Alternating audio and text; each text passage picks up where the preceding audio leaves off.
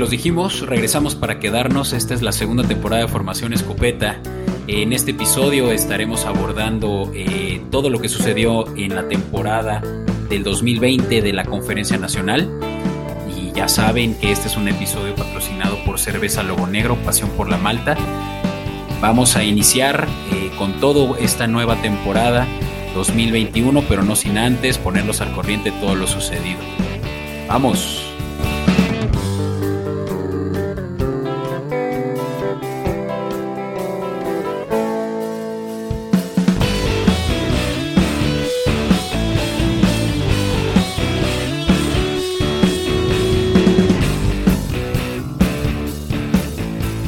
Bienvenidos a la temporada 2 de Formación Escopeta. Yo soy Francisco Flores Meyer, conmigo está Beto Orozco. ¿Qué hubo, Fran? ¿Cómo estás?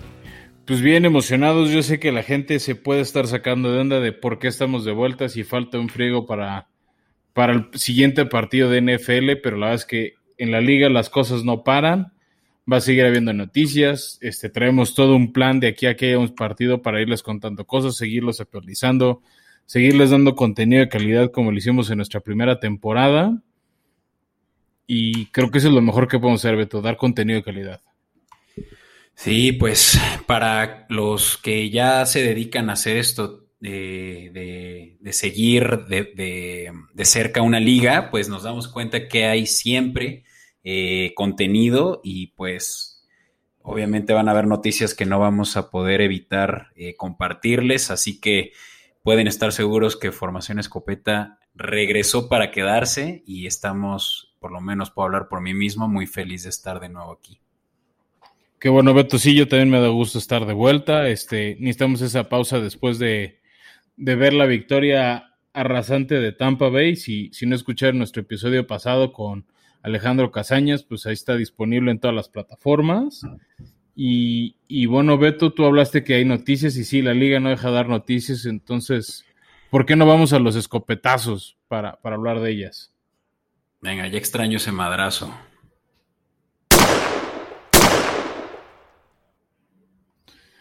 Bueno, Beto, creo que la primera noticia es una de las bombas más grandes que ha sonado en las últimas semanas y es primero que JJ Watt dejó a los Tejanos después de tantos años de una carrera exitosa con ellos, de ser creo que el jugador histórico más importante de esa joven franquicia, para unirse a los Cardenales de Arizona. Sí, y no solo para esa franquicia, es de los mejores linieros defensivos de la historia. Hablamos de eh, récords que tiene el segundo en sacks, el primero en eh, golpes a coreback, el primero en tackles for loss y el cuarto en Force Fumbles. Es un prospecto al Hall of Famer tan pronto como termine su carrera y esto puede ser probablemente un buen segundo aire de carrera el que va a tener en Arizona. Sí, no, definitivamente va a estar interesante lo de JJ Watt. Este, sí es un cuate de Salón de la Fama. Ha sido jugador defensivo por lo menos tres veces en la liga. O sea, premio que ahora también Aaron Donald también creo que ha ganado tres veces ha sido el Walter Payton Man of the Year, que es como el honor más grande para la NFL. Yo siento que incluso más grande que el, que el MVP. Entonces, este, nada que reclamar. Sonó mucho tiempo, bueno, tiene tiempo que se anunció la salida de JJ Watt de, de los Tejanos y se especuló de diversos equipos. Uno de los que más sonó fue Pittsburgh porque ahí están sus dos hermanos. Este, porque sería interesante esa pareja en la línea. Se habló también de, Cleveland porque tienen el dinero para pagarle y que con Miles Garrett harían un dúo formidable. También sonaron mis titanes que por su historia con, con Mike Rebel, donde ganó dos años el defensivo del año, podría interesarle. Y, creo que el irse Arizona fue un poco sorpresa, Beto, al menos a mí me agarró de sorpresa, no sé a ti, esa decisión. Sí, pues se hablaba, como tú dices, ¿no? De varios equipos posiblemente que se uniera con sus otros dos hermanos en Pittsburgh. Esa era mi apuesta, pero nunca Arizona. Y sobre todo pensar que Arizona no es de los grandes contendientes para eh, Super Bowl la próxima temporada. Pensamos que JJ Watt tiene pues unos cuantos años ya nada más eh, pensados eh, para, para, poderse retirar y probablemente no se fue realmente por un anillo, pero por la lana, ¿no? Y le ofrecieron nada más y nada menos que 31 millones de pesos, eh, perdón, de dólares. De dólares, no, de pesos creo que lo gana un jugador reserva, Beto. no, y, y, además creo que 23 millones asegurados. es, un, es un buen billete y seguramente eso fue lo que le hizo tomar esta decisión. Él dice que porque creen Kyler Murray y pues sí, hay obviamente buenas eh, expectativas de un equipo como, como, Arizona, pero estamos hablando de la más competida, por lo menos en cuanto a defensivas, eh, de todas las eh, divisiones. Sí, nada más, a ver, ese es el discurso que tienes que dar llegando, de tienes que vender boletos, mercancía, tu jersey. Seamos sinceros, JJ Watt se fue por la lana. La mayoría de los agentes libres, que es las noticias que estaremos comentando en los próximos episodios, es eso, a ver, el año nuevo la liga empieza el 17 de marzo y es cuando empezaremos a hablar de los agentes libres que cambiarán de equipo. ¿Por qué se va la gran mayoría? Porque quieren mejor dinero. Compatriotas pasó varios jugadores de pues ya gané uno, dos, tres Super Bowls, pues ya me voy a cobrar a lo lindo y por eso muchos jugadores no volvieron a brillar en otros equipos. Hay excepciones como Wes Welker, por ejemplo, que después volvió a ganar un Super Bowl con Denver. Bueno, ahorita Tom Brady y Gronk, pero en general los agentes libres se van por lana. El, speech de Watt me vine a Arizona a ganar un anillo, o sea, el otro día veía un meme de Larry Fitzgerald de, ¿en serio, bro? ¿Tú crees que uno está en Arizona para ganar un anillo? No, y, lo que también está chido es ver que se, va a ser una excelente dupla con Chandler Jones. Eh, ellos dos son los eh, linieros defensivos con más sacks desde 2012. O sea, estamos diciendo que juntos van a ser una máquina de presión para Russell Wilson, si es que se queda, y ahorita hablaremos de ello en Seahawks, para eh, Stafford en Rams y para Garapolo en 49ers. Y eso si, si Garopolo se queda en 49ers, ¿no? Que es. Que hoy no vamos a entrar en eso, pero es de los jugadores que suena que, va a abandonar este equipo que podría cambiar, ¿no? 49ers por tantas lesiones ha sonado que busque un coreback. pero sí, y, y, justo, haciendo la atención, Beto, que dices, esa línea defensiva va a ser de miedo y es el, creo que es el siguiente escopetazo y es el rumor o, los discursos como filtrados por prensa de que Russell Wilson quiere dejar Seattle después de tantos años. Y, y, entiendo un poco la posición de Russell Wilson, o sea, qué miedo con la línea ofensiva tan mediocre que él tiene. Preocupar por, de por sí ya se preocupaba dos veces al año por Aaron Donald y compañía por Bosa, Patrick Willis y todo el frente defensivo de 49ers y ahora el de Arizona. O sea, estás hablando de seis partidos donde Russell Wilson va a tener que correr por su vida. Sí, no, eso es lo que lo tiene muy molesto. Está haciendo hasta una campaña que algunos dicen que parece campaña política de las veces que le han pegado, que rondan por ahí los 300 y tantos. Eh, pues es obvio, ¿no? Que un coreback como él que es elusivo y, obviamente eso eh, permite también meter a, la jugada, a la interpretación, pues que él no suelta el balón muy fácil, entonces eso no le permite a su línea ofensiva también poder hacer tantos trucos para que lo puedan cubrir durante tantos minutos, eh, segundos en los que se cae con el balón. Pero sí definitivamente ha tenido de las peores líneas en años consecutivos. Hablamos del eh, worst eh, top 5. Creo que nada más fue en 2012 en el que tuvieron una excelente línea ranqueada entre las mejores y resulta que ese fue el año en el que ganaron el Super Bowl. Sí, definitivamente es muy mala, por eso está sonando que se quiere ir. Este, creo que sí han medido un poco las aguas eh, por parte de, del equipo de Seattle de a ver qué les ofrecerían. Creo que el precio por Russell Wilson sería muy alto. O sea, más, más de lo que se dio por, por Sam Darnold en los Rams. Entonces, no sé cuánto se atreverían a pagar ese precio. Pero bueno, creo que sí lo vale. Creo que sí lo vale. A ver, hay equipos, no sé, como Miami, que tiene una gran defensiva, que no tiene una mala línea, que y tienen picks bastante altos en primera ronda que lo podrían hacer. Aquí para mí la pregunta también en Seattle es, ¿están dispuestos a esta reconstrucción?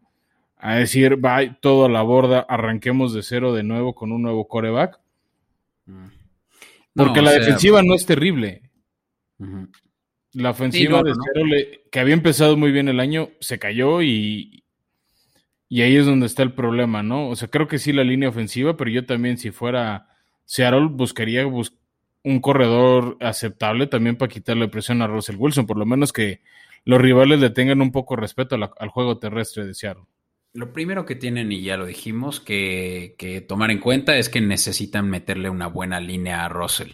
Y ya después, si darle las herramientas, le, le draftearon a DK Metcalf hace dos años, y eso definitivamente sacó dividendos esta última temporada. Y, y sí, o sea, va a haber. Es un equipo que es contendiente Super Bowl todos los años, y definitivamente gracias a Russell en, eh, en gran parte. Pero yo creo que no, es, no va por ahí y muchos de los fanáticos de los Seahawks justamente están eh, ya denotando esta eh, conversación de que, detonando, perdón, que quien debe más bien de irse es Pete Carroll. Él es el que más bien ya no tiene la misma, el mismo colmillo ganador que los dos son de verdad, o sea, muy competitivos, pero juntos no están teniendo química. Sí, y es un poco lo que vimos en Filadelfia con, con Doug Peterson y Carson Wentz. Hay veces que las cosas funcionan de maravilla, como por años con Belichick y, y Tom Brady, con Big Ben y, Mike Tomlin. Y hay veces que se cansa y se desgasta la relación. Y, y sí, veamos qué decide ser Seattle. Yo por lo pronto veo difícil un trade, por lo menos en la agencia libre. Tal vez hacia el draft, eh, ya que haya sido el combine y los pro days y se hayan visto los prospectos Tal vez Seattle se la piensa o algún equipo dice, oye, pues si sí está interesado, yo te ofrezco esto, porque tal vez no, no les convence ningún coreback que esté allá afuera. En cuanto, a, en cuanto a oferta se refiere, hay que dejar claro una cosa, porque yo he llegado a escuchar quien dice, no, mínimo cinco draft picks de, de primera ronda. A ver, ojo, el, eh, la NFL solo eh, hasta hoy en día permite que un equipo pueda ceder eh, picks del draft de hasta dos años siguientes. Estamos hablando de que 2023. podrían ofrecer hasta el 2023. Obviamente hay equipos que tienen más de dos selecciones de primera ronda, como son los Jaguares, como son los Jets, y, ellos son los que pueden realmente hacer este combo de, first draft picks, ¿no? Pero obviamente cinco ya es eh, mucho. Para mí ya es excesivo excesivo, pero es justamente donde ya empiezas a meterle jugadores que más o menos ronda su valor por esos eh, estándares de primeras rondas. Yo he escuchado mucho el caso en Miami, ¿no? Que Miami podrá hacer un mega deal de... Y bueno, de hecho me estoy adelantando porque no se trata respecto a Russell Wilson, pero respecto a otro que también se quiere ir, que es de Sean Watson. Y de Sean Watson también se dice que tiene un valor cercano a, los cinco drafts, cercano al de, Russell Wilson, y que Miami podría ofrecer a tú, a Tango Bailoa y hasta dos selecciones de primer draft de este año.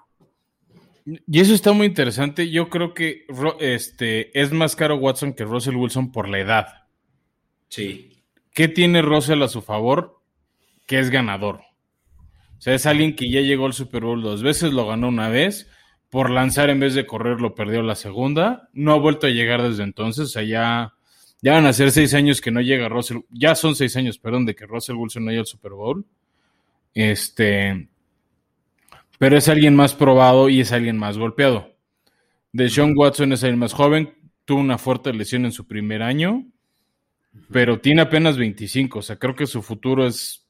Pinta más largo, más próspero. Y creo que por eso es algo más caro. El tema de Watson es ver a dónde se quiere ir. Él, dice que prefiere Nueva York. Creo que le está tirando la indirecta a los Jets y a Robert Sala para que vayan por él.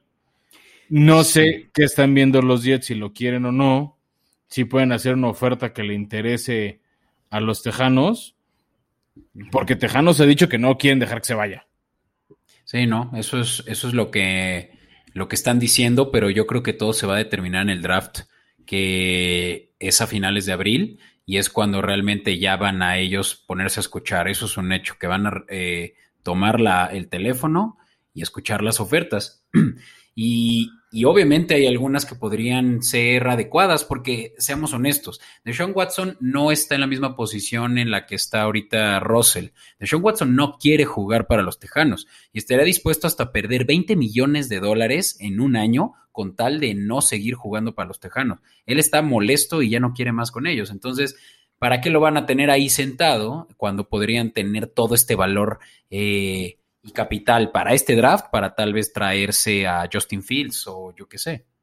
Creo que también es un tema de fanáticos, porque ya se te fue Watt, ya, ya te deshiciste de una manera tonta de Andrew Hopkins. Sí. Si no está Watson, ¿a quién va a querer ver la gente de los Tejanos? No, está cabrón. No tienen ya jugadores y, y tienen eh, dead money ahí metido, un cap space eh, perdido de 30 o 40 millones del otro día, lo estábamos viendo. No, o sea, es, es un caso de verdad deplorable como los dejó su eh, antes coach. sí, con eh, O'Brien. O'Brien. De verdad, es, es, es, deplorable su situación y menos mal para nosotros, pues es ventajosa. Sí, no, yo creo que Tejanos va a entrar a una larga reestructuración como de otros equipos. Y hablando de equipos de reestructuración, que sí o que no, eh, Beto, el último escopetazo es la noticia de que Big Ben se queda en Pittsburgh, al parecer se queda, según palabras de Art Rooney, hijo, el dueño del equipo, que por lo menos se queda un año más Big Ben. Se dijo mucho ruido de que se iba a ir, que igual ya se retiraba. Se está, se está jubilando su línea ofensiva. El último juego de Big Ben con Pittsburgh fue desastroso. Todas las intercepciones con, contra Cleveland, los errores del fumble, o sea, creo que nunca le he visto un juego así de malo a Big Ben. Y a mí me entra la duda de si Pittsburgh o no hizo lo correcto. El problema para mí, y lo hablaba con un fan de Pittsburgh, es que si te deshacías de Big Ben y de a ver a quién agarro en el draft, era anunciar que estás en modo, en modo de, reestructuración. Y creo que sería desperdiciar esa defensiva. Claro. Con TJ Watt, el, que fue de los candidatos a defensivo del año. Y el récord de O sea, este, eh, Cam Hayward. O sea, tienes varias piezas ahí en Pittsburgh a nivel defensivo que están en su mejor época o que están en sus años este prime, prime, ¿no? Entonces creo que es desperdiciar el prime de sus jugadores por una reestructuración para ver si en uno, dos, tres años ya estás listo para otra vez ser competitivo. Porque la defensiva de Pittsburgh los llevó muy lejos hasta que las lesiones no pudieron más. Sí. El, el tema, o para mí la sorpresa es que Pittsburgh eh, no ha tenido un reemplazo en banca respetable para cubrir a Big Ben. O sea, Mason Rudolph a mí no me convence. Y salvo que ahorita en la agencia libre agarren un suplente de si se lesiona a Big Ben o si de plano no, ponerlo a jugar. No sé a quién podría agarrar Pittsburgh. O sea, hay dos, tres opciones. Este, pero a mí el hecho de que vayan por Big Ben me está diciendo que no van a pelear tanto la división y es súper temprano, pero a mí me huele a que, que en un mes Cleveland gana por fin la división. Wow. Pues sí, o sea, está peleada más entre los Ravens, sí, entre los Ravens y los eh, Browns, no definitivamente por Pittsburgh, quien mm, estaba viendo la línea de, eh, sí, el NFL Futures, que ya daremos un disclosure a nuestros escuchas sobre de qué va a venir también los próximos episodios de Formación Escopeta respecto a apuestas, pero que le apostaban a Pittsburgh de tener un total de ocho victorias y hay quienes apuestan al, al under, ¿no? Entonces, sí es Pittsburgh definitivamente un underdog la siguiente temporada y depende mucho de cómo se vaya a ver eh, Big Ben atléticamente, ¿no? Que sabemos que nunca ha sido su fuerte el eh, ponerse en forma en la post en el off season. Oye, oye, oye, redondo es una forma. sí. O o eso dice Big Ben. Eso, eso dice, a diferencia de, de Tom Brady que sí definitivamente cuida su figura. Sí, son otros estilos de coreback, ¿no? Y, a ver qué, pasa con Big Ben, Beto, pero bueno, ya vamos a hablar de eso, este, para ir anticipando a todos los que nos están escuchando. Este episodio vamos a hacer unas cobertura, vamos a hacer una cobertura especial del Nacional, como un recap de la temporada. Después tocará el turno a la americana. Y ya a lo largo del off-season, entre preparación del draft y preparación de la temporada 2021, iremos hablando de cada equipo, de, esas aspiraciones, de eso que decías de la línea de los futuros. Entonces, con calma vamos a tener esa plática. Pero Beto, creo que toca, toca momento de iniciar el recap de la NFC donde está el campeón. Chido. In tight coverage.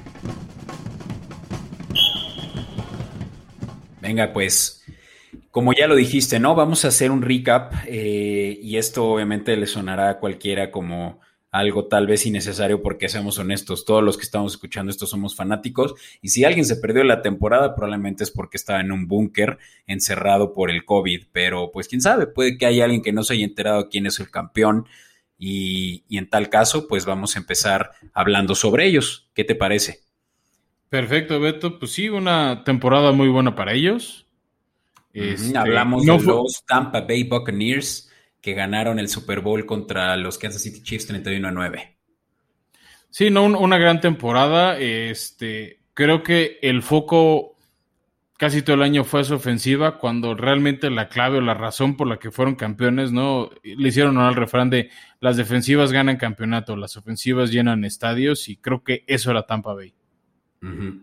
Sí, no, y, hicieron una apuesta muy importante en la postemporada perdón, en el off-season pasado y fue traerse a Tom Brady eh, con un contrato de 30 millones eh, eh, asegurados, más un bono si ganaba el Super Bowl y toma la que lo gana. Y, qué sorpresa además, pues ver que jugadores que también se trajeron, como lo fue Fournette, como lo fue em, Gronk, pues realmente tuvieron tanto que ver en esa victoria de ese Super Bowl y sobre todo el playoff run que hicieron, ¿no? Vimos que ganaron contra los Santos eh, en divisional. Eh, contra Washington y, bueno, Green Bay en, la final y todos de visita. Exacto. ¿no? Y, y, sí, como dices, Beto, creo que Tampa se robó mucho foco haciéndolo bien. Este, todas las piezas que trajeron hicieron clic. Este, se carburaron bien con piezas que ya había como Goodwin, como Evans, como Cameron Braid, pero Beto, hay, o sea, lo hicimos en el Super Bowl, pero hay que aplaudir mucho esa defensiva de Todd Bowles. O sea, Shaquille Barrett, Jason Pierre-Paul, Ndaka Monsu, este, Devin, White. O sea, estamos diciendo cuatro o cinco nombres, pero eran, o sea, eran varios nombres que hicieron las cosas bien. Hubo partidos que no jugaron bien, o sea, hubo varias derrotas que sorprendió, por ejemplo, una, un Thursday night contra Chicago pero carburaron cuando tenían que carburar. La mentalidad ganadora de Tom Brady creo que les funcionó. Sí. Este, sí, porque creo que eso es lo que hay que aplaudir del campeón. O sea, entraron como siempre a cinco. También les tocó un rival divisional fuerte que los aplastó dos veces, sobre todo la segunda. Pero se supieron reponer, supieron hacer grandes planes de juego. Y les guste o no les guste, es el, es el rival a vencer hoy en día a la Nacional dependiendo a ver cuántas piezas conservan, creo que sigue siendo el equipo a vencer o uno de los principales candidatos a, repetir el Super Bowl 56. Claro, el último que los venció fue justamente los Kansas City Chiefs el 29 de noviembre y quedaron así de cerrados 27 a 24. Y de ahí, pues eh, sí, acumularon únicamente cinco derrotas, terminaron 11-5. Y, y Tom Brady ya lo dijo, ¿eh? Siente que vienen más fuertes el próximo año. Ya, bueno, Beto, es, eh, eh, en este esfuerzo, sí, corremos al que sigue, vamos a hablar, nos quedamos en esa división, vamos a hablar del otro equipo que llegó a playoffs, que fue los Santos de Nueva Orleans, que volvieron a ganar la división y se volvieron a quedar en la brillita. Eh, los Santos que llevamos años diciendo que ahora sí, este ya me siento como el Cruz Azul, este año es el bueno. Tienen un buen equipo, apostaron mucho de su cap a una solución inmediata, creo que querían aprovechar el último año de Breeze. Oficialmente no ha anunciado su retiro, pero pues, ahorita no tiene contrato. Se supone que cuando firmó hace un año, 2020 era, era el último año que jugaba en Nueva Orleans. Este, tuvo una buena temporada regular. Los Santos, me gustó mucho lo que vi de ellos. Este, una ofensiva muy explosiva. Supieron reponerse de las lesiones de Drew Brees, que con la edad ya no le daba igual que antes. Alvin Camara fue una explosión increíble de juego. Este, Michael Thomas también tuvo muchísimas lesiones, creo que eso no les ayudó a, carburar bien la ofensiva. Nada, nada. Fue eh, para el fantasy le va a afectar mucho este año como lo, lo apreciaba la gente, ¿no? Y, sí, de ser jugador ofensivo del año a jugar como cinco partidos, seis partidos, ¿no? Este, Sí, una, una excepción Michael Thomas. Este, también estaba Tyson Hill, ese jugador navaja suiza. Y al menos en, en, entretenimiento televisivo, creo que Nueva Orleans era un gran equipo. O sea, esa, por ejemplo, esa victoria que, que tuvieron contra precisamente Tampa Bay un domingo por la noche a principios de noviembre, eh, pues dejamos una sensación de ahora sí los Santos vienen en serio. Y otra vez una derrota dolorosa en playoffs a mano de Tampa Bay en casa. Después de que le ganaron fácilmente a Chicago en la ronda de comodines, este, tres intercepciones sumamente dolorosas de Drew Brees, varios errores, tanto ofensivos como defensivos, les costaron el partido. Y el final de una era, ¿eh? Porque sí, sí, sí. Drew Brees se va a ir sin ganar su segundo anillo. Es más, ni siquiera repetido el Super Bowl. Exactamente. O sea, desde ese Super Bowl no hemos vuelto a ver a Nueva Orleans ahí. Fue un buen Super Bowl ese 44. Este, y no sé cuándo los volveremos, cuándo los volveremos a ver. Me gustó lo que vi, te digo, de ellos. Pero con todos los temas de, de, presupuesto, de cap, de los contratos, de dinero prometido, con los recortes que se vienen, no sé qué tan competitivo puede ser Nueva Orleans. No están en una buena posición del draft para empezar a agarrar piezas. Y salvo que hagan algunos deals de contabilidad interesantes, algunos trueques, me cuesta ver que veamos un, unos Santos tan competitivos como ahorita, a ver si se quieren quedar con James Winston. Que es que, está este año, así que sí, van a tener que tomar decisiones importantes. Y más porque pues van a tener el campeón ahí enfrente y otros dos equipos, Beto, que, que toca empezar a hablar de ellos. Venga, pues mira, tenemos por ahí a otro rival divisional de ellos dos, y son las eh, Panteras de Carolina. Eh, no fue la temporada que ellos esperaban, o quién sabe, tal vez ellos tampoco venían con la expectativa tan alta, sabiendo que eh, tenían justamente, están en esta reestructuración. Por lo menos era la temporada que tú y yo esperábamos de ellos, Beto. no, ¿cuál? ¿Te acuerdas cuántas veces yo aposté en contra de ellos y ganaban? Justamente los que ganaron. Pero eso, pero fueron los tres que ganaron, cuatro que ganaron, o sea, tampoco. Sí, terminaron. Tampoco te flageles. Terminaron 5-11, quedaron, no es cierto, en tercer lugar de su división. ah, bueno, eh, porque había un equipo peor que ya hablaremos de él. Claro, pero overall eh, quedaron en, por lo menos en la tabla de los cinco peores equipos de la liga. Eh, tienen un buen coach, eh, Matt Rule, y, parece ser que él sí viene con una buena mentalidad. Eh, obviamente la reestructuración no le conviene ahorita. Tenemos a Bridgewater, quien es un coreback promedio que no hizo un mal trabajo, pero alrededor de él muchas piezas no funcionaron, empezando por el ataque terrestre, ¿no? Que, que el mejor corredor de la temporada antepasada eh, resultó eh, estar lesionado, ¿no? Christian McCaffrey. Y eso, pues, Y que se rumora que se podría ir, ¿no? Entonces. Sí, este, también. También creo que un problema de Carolina que supieron balancear y, se notó en esas cinco victorias fue que hace un año, el, último de Ron Rivera, la razón por la que llegó Matt Rule, eran muy McCaffrey dependientes. Sí. Y empezaron con Bridgewater este año a balancear más la ofensiva. O sea, se empieza a notar la, la mano de, de, Matt Rule. Tú te cansaste de decir que su coordinador ofensivo, Brady, se iba a ir de head mm. coach. Al final no se fue a ningún lado. Sí, yo, Entonces, este. creo que empezaron a solidificar o apostar para el futuro. Sí, sí, y es un equipo que además muy rápido se puede armar de buenas, eh, buenos elementos. La defensiva demostró ser competente cuando se esperaba lo contrario de ellos y, aceptémoslo, es el equipo que puede más rápido eh, tener la reestructura y de talento joven antes de ver cómo los Santos van a caer en este declive del de, retiro de su coreback franquicia. Y, Tampa Bay, quien está en Win It All ahorita, ¿no? Con Tom Brady, con otros veteranazos que tiene. Y, y bueno, Atlanta, del cual ahorita hablaremos, pues este tampoco es como que tiene todo solucionado. Así que Carolina realmente en tres años puede estar ya del otro lado. Sí, veamos qué pasa. Este, y, justo haciendo esa transición, el que sí en declive a mi gusto es Atlanta. Fue uno de los peores equipos de la liga, una terrible decepción. No sé, creo que para mí mucho del año de Atlanta, de lo, lo malo que fue es ese partido que perdieron en septiembre contra Dallas, cuando fue ese onside kick de Dallas que nunca tocan el balón y lo recupera Dallas en los pies de sus jugadores que se lo pudieron haber pateado hacia afuera y ya ganaban el partido. O sea, pudieron haber hecho diferentes cosas y no hizo nada Atlanta por, por ganar. Fue de, fue de los primeros en correr a. Creo que fue el primer equipo en correr a su entrenador. Ya no me acuerdo si fueron ellos o Houston, pero. Déjanos antes, sí.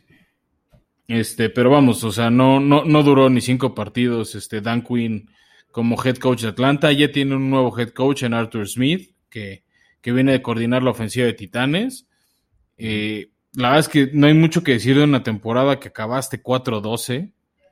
Por ahí puedes decir que un partido le diste pelea a Kansas City en Kansas y perdiste 17-14, pero, pero creo que Atlanta desperdició, bueno, no desperdició el 100 el prime de Julio Jones y de, y de Matt Ice, porque sí llegaron Matt Ryan y Julio Jones al Super Bowl 51, que perdieron tiempo extra contra Patriotas, pero creo que desde entonces nunca se recuperó Atlanta y ahora pues sí están en una franca reconstrucción y no sé si les dé la vida para terminar de reconstruirse. Al menos con, Matt Ryan y con Julio Jones. O sea, yo creo que va a haber muchos, muchos cambios en Atlanta y van a pasar unos 3, 4 años mínimo para ver un equipo realmente competitivo como lo veníamos viendo en los últimos años. Sí, es que Matt Ryan es un buen coreback, pero no ha podido realmente hacerse eh, valorar como un top tier similar a como lo es Aaron Rodgers o como lo es eh, Pat Mahomes por eh, inconsistencias. Tiene juegos muy buenos y juegos muy malos. Terminó la temporada con 11 intercepciones de 26 touchdowns. Vamos, no, es, no son muy buenos números. Comparémoslo, por ejemplo, con el MVP del cual ahorita hablaremos, Aaron Rodgers. Tuvo dos intercepciones y casi 50 touchdowns, ¿sabes? Entonces, la barra es muy alta ya para los corebacks de hoy en día y Matt Ryan, quien creían que era un coreback franquicia, probablemente ya no va a tener un mejor año de lo que fue cuando ganaron, perdón, creí que habían ganado. Cuando él fue el MVP, o sea, finalmente casi ganan el Super Bowl.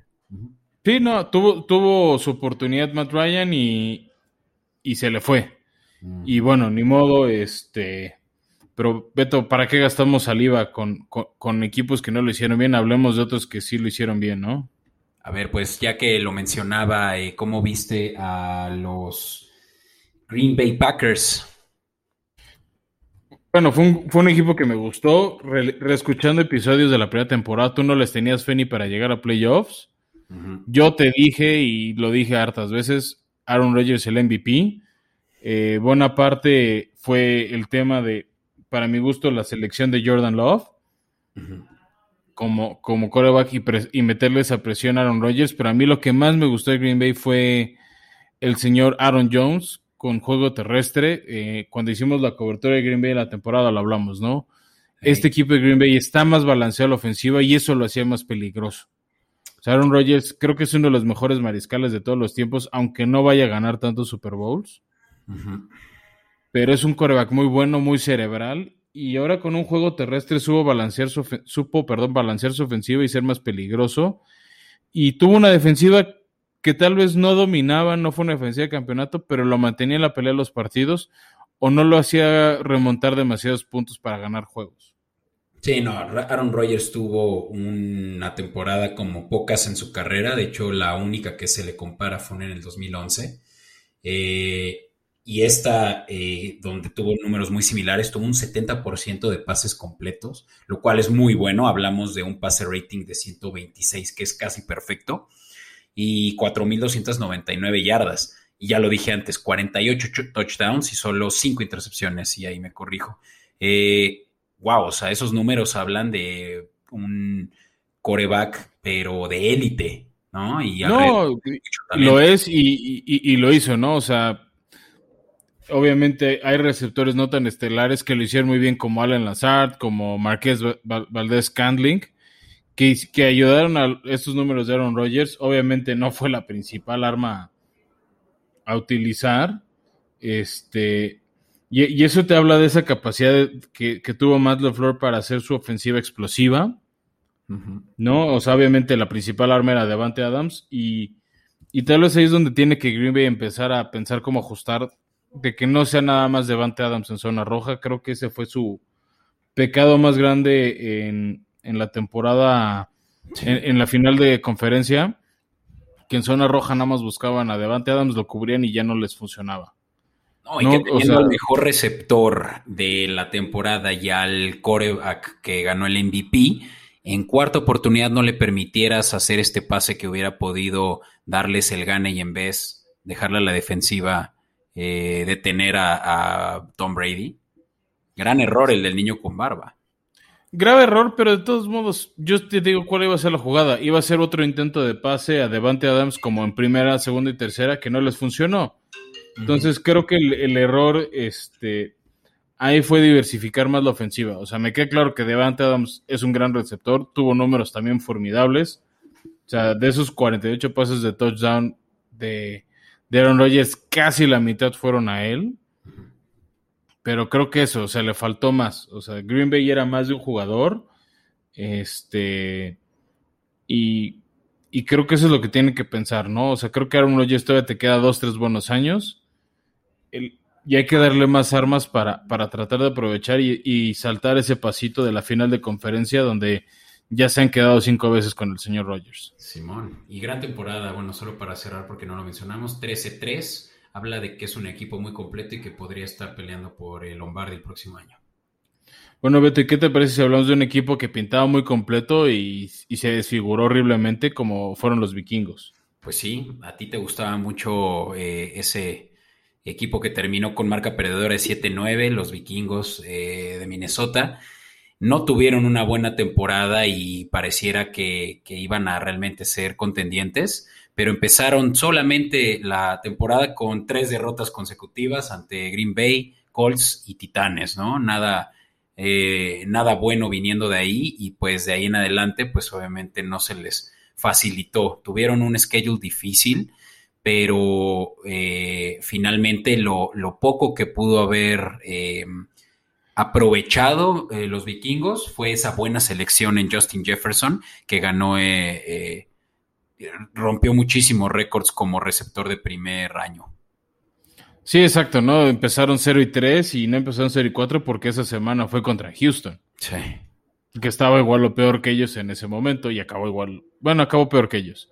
Este, pero sí, Minnesota creo que fue una de las decepciones más grandes de toda la temporada. Eh, esperábamos más de ellos. Creo que tenían una buena defensiva, venían de años consecutivos de llegar a playoffs. Y, y sí, como dices, una decepción. Dejaron ir a Stephon Dix, que tuvo un super año. Ya hablaremos de él cuando lleguemos a su equipo. Y, y eso, o sea, pobre Mike Zimmer, creo que había hecho una buena defensiva que no supo responder, que se le quebró en momentos importantes. Mm. Y creo que uno de los errores más grandes de, de, Minnesota fue que apostaron muy fuerte por Kirk Cousins y nada más no, no, no ha dado la talla, no ha jugado al talento que, que se esperaba de él.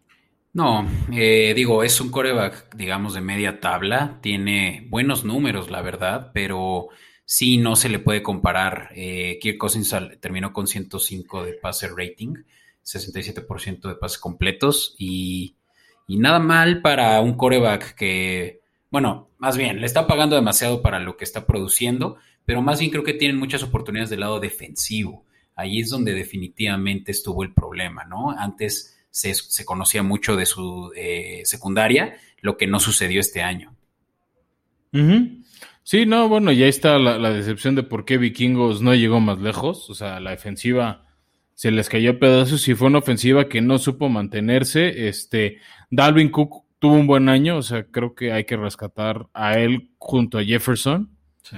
Y son piezas que, con las que puedes construir tu ofensiva. Kyle Rudolph también es un veterano ya, pero, pero creo que un veterano también no te hace daño en el equipo y, y a ver cómo pueden reconstruir esa defensiva pronto para, para ser competitivos, porque enfrente este, además de, de, Green Bay, hay otros equipos como Chicago y Detroit que pues, divisionalmente se les complicaron este año, ¿no? Claro. Y, y creo justo, Beto, que toca hablar de, de, los Osos de Chicago, un equipo que no sabemos cómo, pero llegó a playoffs. Sí. Este, una, una vergüenza de equipo, se jugaban horroroso. Pero bueno, el sistema estaba ahí y lo aprovecharon a su favor, llegaron a playoffs y así como llegaron, se fueron, una, o sea, jugaron terrible esa, esa derrota en Nueva Orleans. Este, un Mitch Trubisky que nada más no la armó, Nick Foles que no la armó, lo banquearon, se lesionó, regresó Mitch Trubisky, volvió a ser un fiascazo. Este, creo que ofensivamente de Chicago solo podemos hablar bien de Allen Robinson, más o menos de Tarek Cohen, pero me cuesta hablar más, al menos ofensivamente, de Chicago, Beto. Sí, sí, ofensivamente tienen muy pocas armas y su mejor arma se le va en esta. Eh, en Yo creo que se vaya, ¿eh? Yo creo que van a, eh, le van a poner la, la etiqueta de franquicia. Mm, quién sabe, porque él ya se sentía fuera, pero bueno, ahí, ahí obviamente la conversación. Eh, Allen Robinson eh, es un coreback definitivamente franquicia, perdón, receptor franquicia con buenos números, cerró con 1250 yardas, con todo y el, fiasco que tuvo de, de, corebacks, que ya lo mencionaste, y nada, nada que hablar de la ofensiva, pero ¿qué hay de la defensiva, que fue quien lo llevó, quienes los llevaron hasta donde los llevaron, ¿no? Sí, no, y aquí obviamente empezamos a hablar de Khalil Mack, un gran defensivo, un, un cuate que solo, en varias jugadas él solo era la presión necesaria para que el coreback rival no lanzara este, pues sí, también otras precios por ahí como este, One Smith, Rashard Smith también tuvo un año muy bueno. Este, Akim Hicks también tuvo cosas muy, muy positivas. Este, sí, sí. ¿no? Entonces, o sea, sí, hay, nombres ahí con, o sea, como siempre, ¿no? Chicago tiene una defensiva buena, este, pero pues hay que ver con qué van a construir el futuro, porque de nada sirve tener una buena ofensiva si no tienes una ofensiva que haga puntos. Y empecemos por hablar de su coach, ¿no? Matt Nagy se salvó, salvó su pescuezo solo porque pasó postemporada, pero realmente es el futuro eh, prominente que se espera de ese coach que los llevó a, a postemporada hace creo que fue dos años en un muy buen playoff run, pero realmente de ahí en adelante no se ha visto nada de él. No, y, es algo raro. Chicago es un equipo que tradicionalmente tiene buenas defensivas, pero ofensivamente tiene corredores y no más. Entonces, no sé qué tendrá que hacer Chicago para encontrar esa explosividad. Quedó claro que Nick Foles no fue. Entonces, Mitch Trubisky creo que no le van a dar su quinto año de novato. y, a, ver si a ver dónde va a estar el futuro coreback de Chicago. Hay muchos ruidos de las opciones de de agencia libre y nada más por, porque sería divertido, me gustaría ver a Fitzmagic ahí. Sí, pues ya ves que es uno de los eh, sitios a donde probablemente se estuviera moviendo de Sean Watson, ¿no? Es que suena, tiene sentido, pero, pero a ver qué pasa.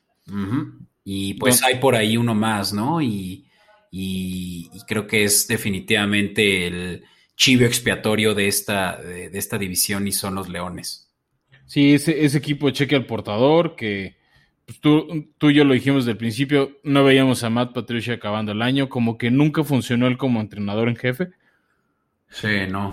Creo que había sido un gran coordinador defensivo en Patriotas, hizo cosas muy buenas.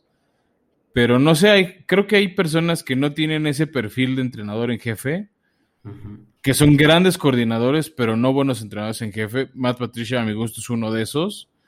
Y Detroit, que después de dilapidar una gran carrera de Sam Bradford, como dilapidaron la de Barry Sanders o la de Megatron, lo dejaron ir. Ahorita no sé, o sea, quién va a poder hacer cosas por, por Detroit. Este, que bueno, hizo un trueque muy interesante para ellos en tema de agarrar picks de draft.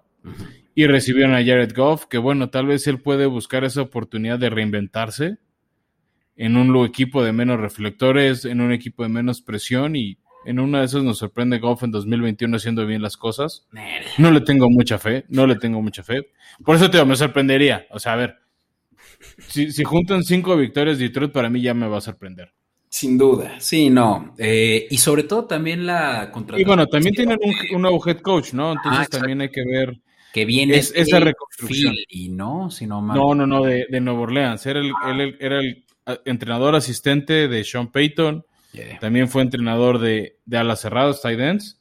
Entonces, este, pues va a ser una reconstrucción. Le dieron un proyecto a seis años, a ver si se lo respeta la familia Ford, que también tuvo un cambio de dueño de Detroit. Entonces, a ver si no es como toda una época de, de reinventarse Sí. Y tal vez apostar a que Detroit esté listo justo cuando Aaron Rodgers se retire en un par de años. Sí, no, y híjole, los Lions tuvieron la peor marca de puntos permitidos.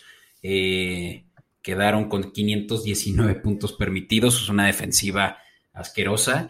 No les funcionó de mucho su primera selección que fue Jeff Okura y eso que lo agarraron en el top 5 del draft y es un corner del cual se esperaba mucho, pero tuvo una muy mala temporada. Y de ahí en adelante, pues nada de presión, nada de que tienen algún linebacker aceptable. O sea, de verdad, defensivamente hablando, los Leones son una. Pues sí, pero bueno, Beto, este, cambiemos de equipo, hablemos de un equipo que no fue una porquería. Este, el, nuevo equipo de Sam Bradford, que fue los Rams de Los Ángeles. Rams House. Este, Rams House. Sí, pues mira, los Rams terminaron muy bien.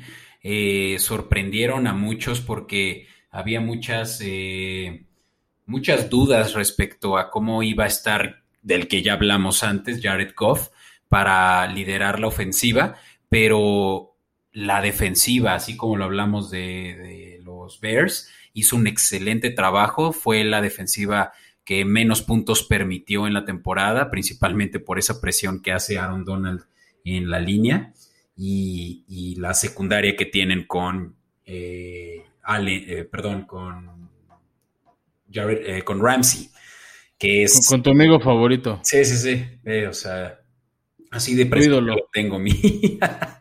Mira, yo, yo nada más quiero que sepan todos que ya lo perdoné. quiero que lo sepa. está bien, está bien, Beto. Ah, ah, saber eh, vivir es perdonar. Güey, es que. Pero sí, como dices, este. Muy cabrón ese güey. Pues sí, o sea, a ver, la defensiva de los Rams fue la mejor de la liga. A mí fue la que más me gustó. Yo creí que ellos iban a tener la capacidad de frenar a Aaron Rodgers en Lamboy. Creo que si no se hubiera lesionado un partido antes contra Seattle, Aaron Donald, sí los hubieran frenado y hubiera sido un partido muy interesante contra Tom Brady. Sí, porque eh, perdieron contra Green Bay 32 a 18, ¿no? Y, solo porque al final sí hubo mucho tiempo muerto, pero estaban bien apretados la primera mitad contra Aaron Rodgers y tuvieron de verdad que todas para poderse ir a la final de conferencia. Sí, mucho también fue ese pase bomba que los quemó al final, que creo que era cuando, que fue, que creo que fue cuando la defensiva ya se rindió. Este. Pero bueno, o sea, así, así es el deporte. Creo que Rams tiene bases sólidas. Como en otros equipos, hay que voltear la ofensiva. Creo que ya hicieron el primer ajuste. Para mí, con Goff no iban a llegar muy lejos. O sea, para mí el hecho que hayan llegado al Super Bowl hace dos años fue demasiado y creo que por eso premiaron injustamente a Goff con un contrato que no se merecía. Y pues, por eso tuvieron que pagar el precio que pagaron por Sam Bradford. Va a estar interesante. Creo que hay armas a nivel receptores como Woods y Cooper Cup. Sí. Este. También eh, hay, Eglety, el tight end de, Rams, también creo que es una pieza interesante. Que de Daryl Henderson, que hizo gran trabajo. Henderson también. O sea, creo que los tight ends en general, los, tres tight ends de, Rams son buenos. Este. Y tal vez creo que. Bueno, o sea, a ver, empezamos a ver cosas interesantes del juego terrestre de Rams. Creo que esa fue la apuesta que les faltó en. Eh, en, los playoffs, ¿no? Soltar más el balón a, a Cam Akers o Malcolm Brown para, para ser más peligrosos. Sí, y, creo que deberían de regresar a hacer lo que hicieron con eh, Todd Gurley. E, esta, eh, por comité, no les, no les ha funcionado de la misma manera como les funcionó como lo hicieron hace dos años con Todd. Tal vez deberían de irse por un corredor en agencia libre y buscar que, que tengan, pues no sé, un tipo Peterson, ¿no? No sé, yo en unas veces el comité les funciona porque tienes piernas frescas. Yo, yo creo que, que, la pieza clave era Bradford y para mí los Rams también es otro equipo que, que empiezo o me empieza a gustar a candidatearlo que llegara lejos. Sí, sí, sí, sí. Coincido, pero bueno. O sea, creo que mucho era como Goff no, no capitalizar sus receptores, pero Beto, ¿por qué no platicamos del equipo que ganó la división, que fueron los Seattle Seahawks? Hace rato en los escopetados hablábamos de Russell Wilson. Este, fue un equipo que empezó con una ofensiva muy buena y una de las peores defensivas de las ligas. Todo el mundo les hacía puntos. Hasta Dallas, que en ese momento era horrible, les hacía puntos. Este. Patriotas, que tuvo un año horrible, les hizo muchos puntos al principio de temporada y después se fueron invirtiendo los papeles. Este. Se fue apagando la ofensiva, que realmente era Tyler Lockett, Russell Wilson y DK Metcalf. Y de ahí en fuera no hablabas más de Seattle. De todas maneras quedaron 12 y 4, Exacto. rozaron la, la siembra número uno. Pero para mí, desde que se le. Desde. No tienen corredor en, en, en, en Seattle. Pues sí estaba Chris Carson, estaba Alex. Collins. Travis Homer, Carlos Hyde, pero Rashad Perry, pero nadie hacía nada. Ah, desde Beast Mode no tienen corredor. No, Exacto. Les hace falta eso y una línea, ya lo mencionamos. Eh, let Russell Cook, creo que no podemos hacer un buen recap del 2020 si no hablamos de ese hashtag del que tantos hablan. Pero les duró una semana. No, le duró, les duró dos. octubre. Empezó el ruido del Red Russell Cook y a las dos semanas se apagó Russell Wilson por, por tantos golpes. Después de su bye, eh, llegaron a, a, a, a su bye 5-0 y fue que perdieron luego contra Arizona. Ahí fue donde murió Russell Cook. Let Russell Cook, ¿no? O sea, se empezaron a, a, a pagar y fueron perdiendo uno por uno. Hubo un juego que perdieron contra los Giants sorpresivamente. Y Creo que esa fue la derrota más sorpresiva de las que tuvo Seattle sí. en toda la temporada. Sí, tomando en cuenta lo mal que le fue a los Giants, que llegaremos a ellos. Eh, sí, o sea, tuvieron altibajos, pero sorprendieron. O sea, 12-4, yo hubiera querido que los Patriotas llegaran a 10, ¿sabes? O sea, hicieron un excelente No, trabajo ellos. Hicieron, y creo que parte del mérito hay que reconocérselo a la defensiva. O sea, a media temporada se trajeron a Jamal Adams. Sí, este, en ese trueque con, con los Jets por, por su primer pick. También agarraron a Carlos Dunlap, que junto con Bobby Wagner, con los hermanos Griffith, claro. hicieron una defensiva que fue mejorando. Este, KJ Wright, que sigue siendo un gran jugador defensivo, que es de esas herencias junto con, con Bobby Wagner de The Legion of Boom, Que, que metieron a la pelea. Creo que se tardó en carburar esta defensiva. Mucho sí también tuvo que ver con esa lesión de Adams a principio de temporada, porque en cuanto regresó, la defensiva de Seattle fue bastante buena. Sí, Este, pero eso, o sea, Russell ya no pudo cocinar como antes, o sea, Red, Let Russell Cook ya no se pudo. Ujú. Y te digo, yo culpo la falta tanto de juego terrestre como de línea ofensiva, Porque esa defensiva jugó, estuvo mucho tiempo en el campo y por eso este equipos tan malos como los Giants fue que les ganaron. Claro, y creo que para poder eh, seguir adelante, sin nada más mencionar qué buena temporada tuvo DK Metcalf, 1303 yardas. Eh, habrán visto quienes no siguen muy de cerca a los Seahawks, por lo menos el meme de cuando hubo una intercepción, creo que de Patrick Peterson, o no es cierto, fue de Bedhart, no me acuerdo, un, un safety de Arizona, que ya iba corriendo hacia el otro lado, iba a ser un pick six, y DK Metcalf pues, se puso un cohete en el culo, perdón, pero logró alcanzarlo. Sí, sí, sí, no, a ver, o sea, te digo, hay, hay, hay cosas interesantes, pero como dices, a ver si no es el último año de Pete Carroll, a ver si se va Russell Wilson, a ver si agarran línea ofensiva. Este, porque hay cosas interesantes, porque si no, me dolería mucho ver este desperdiciado el prime de Dickett Metcalf. Sí, es un gran equipo. La verdad, los Seahawks siempre son contendientes y lo serán el próximo año con Russell. Yo creo que se queda. Yo también. Venga, avanzando. Vamos a hablar sobre los 49ers, quienes son los campeones de conferencia del año pasado. Eh, qué, qué horror cómo les pudo haber ido a ellos después de la alta expectativa que tenían. Sí, no, terrible. Yo creo que ese equipo le urge una limpia. Qué manera de ser castigado por las lesiones. Sí, sí. O sea, San Francisco es, es como un año de muchas lesiones, un año bueno, un año de muchas lesiones, un año bueno. Entonces creo que el 2021 es el año bueno. Este, o sea, ¿cuántos jugadores como Bosa perdieron Garópolo varias semanas? No, no, no. Este, a- o sea, creo que la mitad, creo que casi todos los jugadores defensivos titulares en al menos uno o dos partidos estuvieron lesionados. Al menos uno o dos partidos, Beto. O sea, e- eso pues obviamente te quita toda la continuidad que puedas tener como equipo. Este, con todo y todo, Robert Sala generó expectativa, al final pues se fue. este, de entrenador en jefe de los Jets. Eh, y a ver qué pasa, ¿no? O sea, tienen piezas como Richard Sherman, que es muy buen esquinero. Y tiene a Bosa. Uf. Sí. Que, creo que fue esa de las lesiones que más, más lastimó a, a, a los, a los 49ers. Este, en Lanza, Eric Armstead, que también se lesionó. Ronald Blair, que se lesionó. D. Ford, que se lesionó y, y, había, este, y después se fue. Se lesionaron Eh, todos, los corredores. Solomon Thomas también se lesionó y, era- y es otro de los jugadores de Pro Bowl que tenían. Sí. Rashard Mostert se le lesionó, se le lesionó Telly Cole. Todos los corredores se les lesionaban, o sea, y, aún así lo interesante de Kyle Shanahan es que metía uno que nadie tenía y ese partido jugaba 100 yardas, lo agarrabas en tu fantasy y a las 100 semanas se lesionaba ¿Y de, aparecía otro corredor. y qué hay de George Kittle? El mejor Tyrant George Kittle pasada. A mi gusto no había sido él, este, ah, para, para mí era el segundo mejor y perdió el Super Bowl contra el mejor en Travis Kelsey. Sí.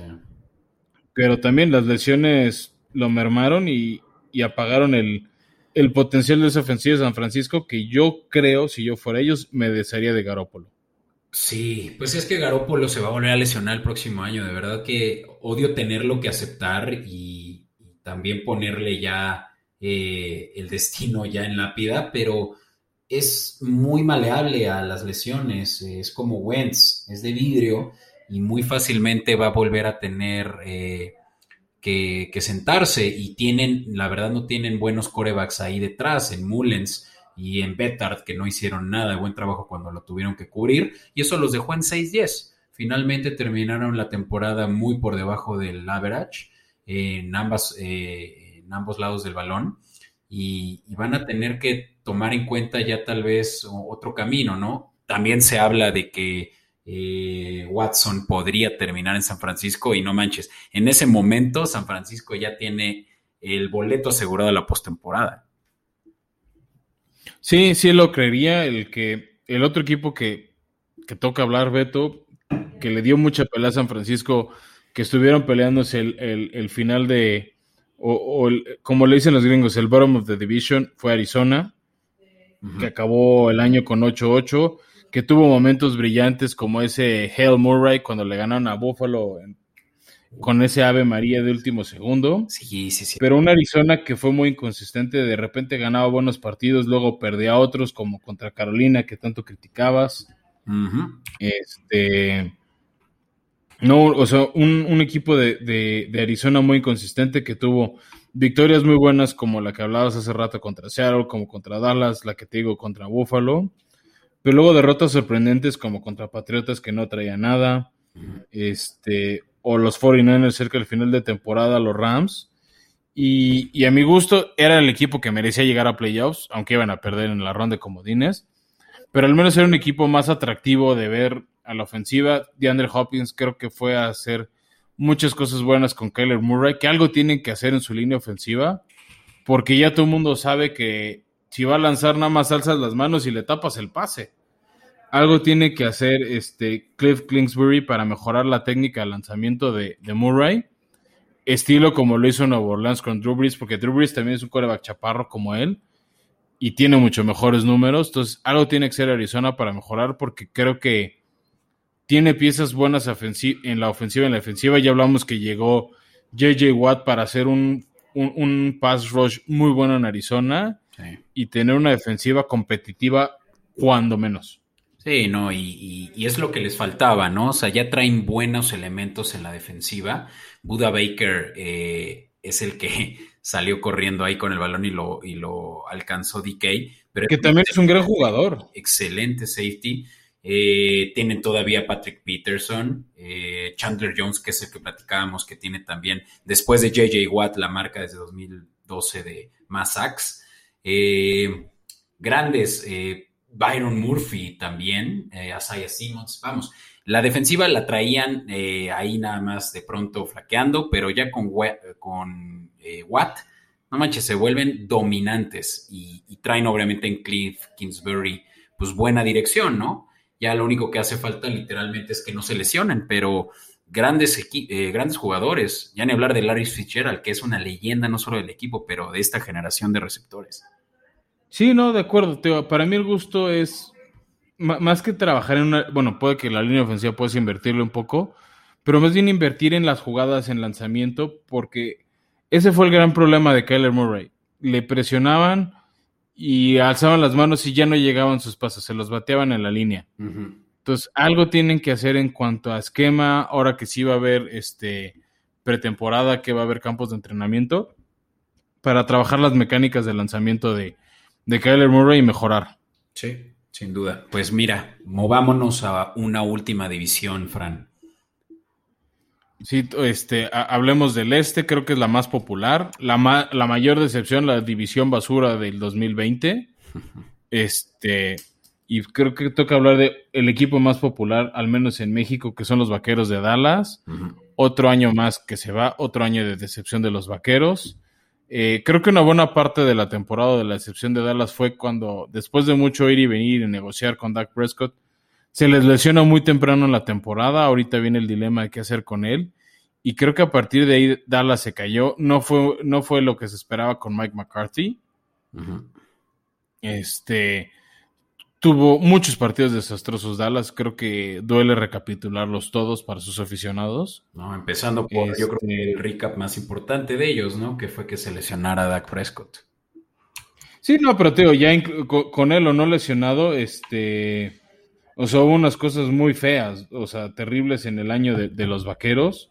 Este, Andy Dalton estuvo ahí, se les lesionó, tuvo COVID. Eh, o sea, hubo muy poca consistencia ofensiva por parte de, de, los vaqueros y por eso acabaron penúltimos de su división con un 6-10. Por ahí me acuerdo un partido de domingo en la noche horroroso este, contra Filadelfia, ¿no? Pero Dallas tuvo una defensiva al principio del año terrible. O sea, derrotas como la de Browns de 49-38, donde recibieron muchos puntos. Este. Entonces, o sea, todo el mundo le anotaba puntos a Dallas, igual un Monday Night contra Arizona. Terrible. Eh, una, por ahí un partido contra Washington que quedan 25-3. Igual 29, o sea, perdieron 23-9 contra, contra Eagles. Empezaron a dar pelea por ahí cuando jugaron contra Pittsburgh pero hubo una racha de varias derrotas de los vaqueros y pues, no había manera que se metieran a la pelea. Igual el Thursday night 41-16 contra Washington, o sea, por donde viéramos, Dallas fue un desastre, por eso corrieron a su coordinador este defensivo.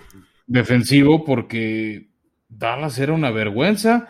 Y también yo culpo a Ezekiel Elliott que tuvo un año horroroso. Horrible. Muchos fumbles de Ezekiel Elliott por donde le veas. Por más que Ezequiel quiera culpar a Dinucci, que estuvo ahí un par de partidos de coreback, Ezequiel tuvo un año terrible. Desde que le pagaron ha sido una vergüenza Ezequiel. este, y, a ver qué quiere hacer con su dinero el equipo de Dallas en cuanto a temas de, de transferencias y refuerzos, porque necesitan un coreback. A ver si van por Dak Prescott o alguien más. Y ella empezaría a pensar en un corredor que le haga por lo menos sombra a Ezequiel y le meta presión para que juegue mejor. Sí, sin duda. Oye, antes de continuar, eh, ¿qué hubiera pasado si no se hubiera lesionado Dak? ¿Hubieran llegado a postemporada? Para como estaba la división, yo creo que sí. Y hubieran quedado ahí. Sí. Básicamente. Pero bueno, moving on. Hablando del que sí pasó, aunque con una marca perdedora, el Washington Football Team, primer año en el que se hacen llamar así, eh, liderados por Ron Rivera, quien venció al cáncer este año. Y eso pues es de aplaudirse. Un equipo con mucho, muchas motivaciones. También el regreso de Alex Smith. La verdad es que grandes historias la de ellos. Y, qué mejor la de su eh, primera selección, eh, Chase Young, que ganó el Rookie of the Year y los hizo quedar en points allowed en cuarto lugar. Tienen una gran defensiva y quedaron 7-9 pero eso no les eh, no los detuvo para poder pasar. No, les faltó ese poncho ofensivo. Eh, a ver, tuvieron también al Comeback of the Year en Alex Smith, que parece que lo van a dejar ir. Eh, una, lástima por él, pero bueno, también ya es un coreback de 36 años. creo que una de las sorpresas nos la regalaron en esa derrota contra Bucaneros, cuando Alex Smith con COVID no pudo jugar y apareció de la nada este Taylor Heineke, que todo el mundo le sigue diciendo Heineken, ¿no? o sea, sí el nombre se parece, eh, que nos dio un buen partido de postemporada, o sea, lanzó, este, dio un buen juego contra la defensiva de Tampa Bay, por momentos los puso en aprietos. Sí. Creo que una parte es la falta de, de, de cinta de jugadas, de estilo, de conocimiento de él. Pero bueno, Washington pues tuvo un buen año porque no se esperaba, por ahí dieron una grata sorpresa cuando le ganaron a los Steelers cerca del final de temporada. Este, y como dices, hay una defensiva para construir hacia futuro. Eh, no sé si vayan a construir alrededor de Heineke. Tienen, hay piezas en su roster interesante la ofensiva. Este, Pero no se va a Más quedar, allá-. Sí, ¿se va a quedar Heineken el próximo año? Pues le extendieron el contrato. A ver, tenía un contrato de jugador calle, ¿no? Entonces, o sea, es de esos jugadores que les ofreces lo mínimo. Sí, me hace pensar que ellos van a ir por un eh, veterano en agencia libre.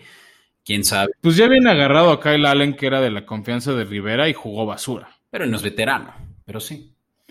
Bueno, no es veterano, pero tiene más tiempo, ¿no? O sea, tienen corredores interesantes. A mí el que más me gustó fue Antonio Gibson. Por ahí Peyton Barber hizo cosas buenas. También McKissick creo que gustó mucho en Fantasy. Dio varios puntos. McLaurin. Este, Su mejor jugador. sí. sí, no, bueno, pero está hablando de corredores. McLaurin, un gran receptor. Y creo que McLaurin necesita una pareja de receptores para, para generar presión y cobertura. Que, que robe la atención y no cubran solo a McLaurin por, porque creo que sí es como puede mover el balón la ofensiva de, de- del Washington Football Team, que a ver si ya tiene nombre. Por ahí suena que Jeff Bezos le han ofrecido el equipo y Jeff Bezos está interesado en tener un equipo Wow. este, de la NFL. Estaría interesante ver qué pasa con, con- ese equipo y, y te digo, hay piezas interesantes. Igual Logan Thomas de Tyrant creo que dio buenos vistazos. Y con Chase Young del otro lado y la disciplina y esos esquemas que planea Ron Rivera, creo que Washington puede vo- volver a buscar repetir la división. No sé qué tan fácil esté. No, no creo que la división sea tan mala por años consecutivos, pero, pero uno nunca sabe y más con, con, la sor- con, con lo que hay que hablar de los otros dos equipos que nos faltan. Venga, pues a ver, tenemos por ahí a los Philadelphia Eagles. Uf, Uf, qué vergüenza de año. Creo que otra de las decepciones grandes, y ellos no pueden culpar a las lesiones como Dallas. ujú. Este, al final ya se fue Wentz a Indianápolis, ya se fue Doug Peterson a la calle, pero un año terrible. También es cierto que Filadelfia tuvo muchas lesiones, pero yo creo que seguían viviendo con su leyenda, su propio fantasma de, de lo que habían hecho en el Super Bowl 52, de cómo entre las lesiones y Nick Foles y demás iban a llegar lejos y, y este no fue el año, se gastó la fórmula de Doug Peterson. Creo que una parte del desgaste fue la falta de piezas, ¿no? Y, esa soberbia. Yo creo que más soberbia, porque las piezas ahí estaban. Eh, hicieron una gran selección en Jalen Rager. Es un buen receptor, nada más que no lo pudieron aprovechar con eh, la basura que fue Wentz. Eh, tuvo los peores números este año en cuanto a completion, 57%, un pase rating de 72%. Por, no, o sea, hablamos de lo peor de lo peor que pudo haber habido por parte de él. Y fue hasta que metieron a Jalen Hurts, que si lo hubieran hecho antes, probablemente llegaban ellos a postemporada en vez de los Washington Football Team, ¿no? Eh, es un buen prospecto, un, un corredor, eh, perdón, un, un coreback eh, con eh, armas eh, elusivas y precisamente lo que les faltaba en, en agencia libre y en el draft lo, lo, lo, lo cubrieron, que fue velocidad, ¿no? Ashton Jeffrey también es bueno, o sea, nada más les faltó literalmente poder tener un buen esquema, que creo que fue el di direccionalmente lo que no hicieron. Creo que esquema y hubo lesiones en momentos clave que afectó el año de Filadelfia. Uh -huh. Este, y, cre y, creo que por eso no, no, dieron ese salto de calidad que se esperaba. No, y hablando de salto de calidad y lesiones clave, el otro equipo que nos falta para ya cerrar este episodio fueron los G-Man, que apostaron mucho en Saquon Barkley, se les lesionó en el partido uno del año y desde ahí se fue por el excusado la temporada de, Nueva York. Sí, no, no pudieron hacer, pero absolutamente nada, con todo y que probablemente eran ellos quienes pasaban, terminaron 6-10, nada más una victoria menos que quien sí pasó en su división. Y, fue pues básicamente esas últimas, eh, esos últimos juegos que perdieron contra Ravens, contra Browns, los que ya le, no les permitieron llegar, ¿no? Pero ahí sí tienen tantas oportunidades, por más que tienen un coach de la escuela de Bill Belichick que puede ofrecerles Y no lo hizo nada mal Joe Judge, ¿eh? Hay que reconocerlo. Sí. También por ahí, este, nos sorprendió mucho las cosas que hizo bien Gigantes. Este, también Jason Garrett como coordinador ofensivo creo que dio buenos vistazos. y, y, bueno, al final Gigantes, exacto, lo dijiste, quedó en segundo lugar su división. Eh, el tema para mí gigante es que tiene muchos huecos en muchos lados, tanto ofensivos como defensivos, y Danny Dimes no me gusta como coreback franquicia para ellos. Exacto, es que ese es el principal También, bueno, tuvieron muchos años Ella Manning, que solo tuvo dos años buenos, dos años de Super Bowl, ya quisieran varios corebacks tener eso. Pero de ahí en fuera, no sé qué más pueda hacer este Gigantes para dar presión. O sea, tuvieron a Wayne Gallman, que no lo hizo mal, Dion Lewis que estuvo un año muy meh, igual que Alfred Morris después de la lesión de, de Barkley, pero receptores, dime un receptor de, gigantes, o sea, más o menos Sterling Shepard, Golden Tate que ya lo cepillaron, Darius Layton que tuvo, tuvo vistazos, o sea, Titan creo que sí rescato a Evan Ingram, pero de ahí en fuera no podemos decir nada Nueva York, o sea, es un equipo muy meh, muy gris. Es un equipo de hueva, básicamente, ¿no? O sea, la contratación que hicieron de Devonte Freeman, que fue ya una patada de ahogado más, eh, demostró que no tenían mejores opciones que eso. Y como lo decías, yo creo que todo parte de su coreback, quien tuvo también números muy deplorables, 62% eh, de pases completos, no habla muy bien de ti. Y, para hacer eh, la apuesta de coreback franquicia, pues yo creo que Danny Dimes tiene una oportunidad más esta temporada, ¿eh? Todo nada. Sí, no, ya está acabando su año, de contrato novato y, es momento de mostrar si es que quiere ser un coreback de NFL. Olvídate quedarse en, quedarse en la NFL. Sí, uff. Oye, pues esto estuvo bueno, me, agité. Qué bueno, Beto, esperemos hayamos generado esa reacción en, en, todos nuestros escuchas y decirles que en una semana volveremos para hacer este mismo ejercicio, pero con la americana. Tratar de tocar dos, tres minutos a cada equipo. Este, y después, obviamente, vamos a hacer un, análisis a mayor profundidad de cada una de las, de las 32 franquicias, más la agencia libre, más el draft, más lo que es fantasy, más lo que es las apuestas. Entonces, se viene un gran año aquí en Formación Escopeta. Y les insistimos, así como en la intro, eh, anímense a pedir sus cervezas Lobo Negro, Pasión por la Malta. Usen su, su código Formación Escopeta o Escopeta Podcast para recibir su 10% de descuento. Y acompañen este episodio echándose una rica cervecita. ¡Qué delicioso! Excelente, pues esta es eh, la despedida por hoy, Fran. Me parece bien, Beto. Nos vemos en el siguiente episodio. Bye.